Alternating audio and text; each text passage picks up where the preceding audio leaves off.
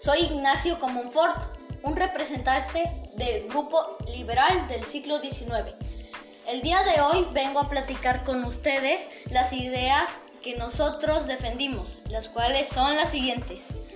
Primero, nosotros creemos que el gobierno debe estar organizado por una república, es decir, dividida en estados, cada uno con su propia constitución y su congreso.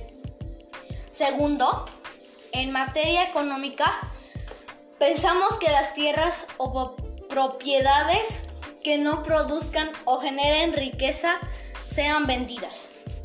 Tercero, todos los mexicanos debemos de tener libertad para expresar lo que pensamos, decimos y de reunirnos.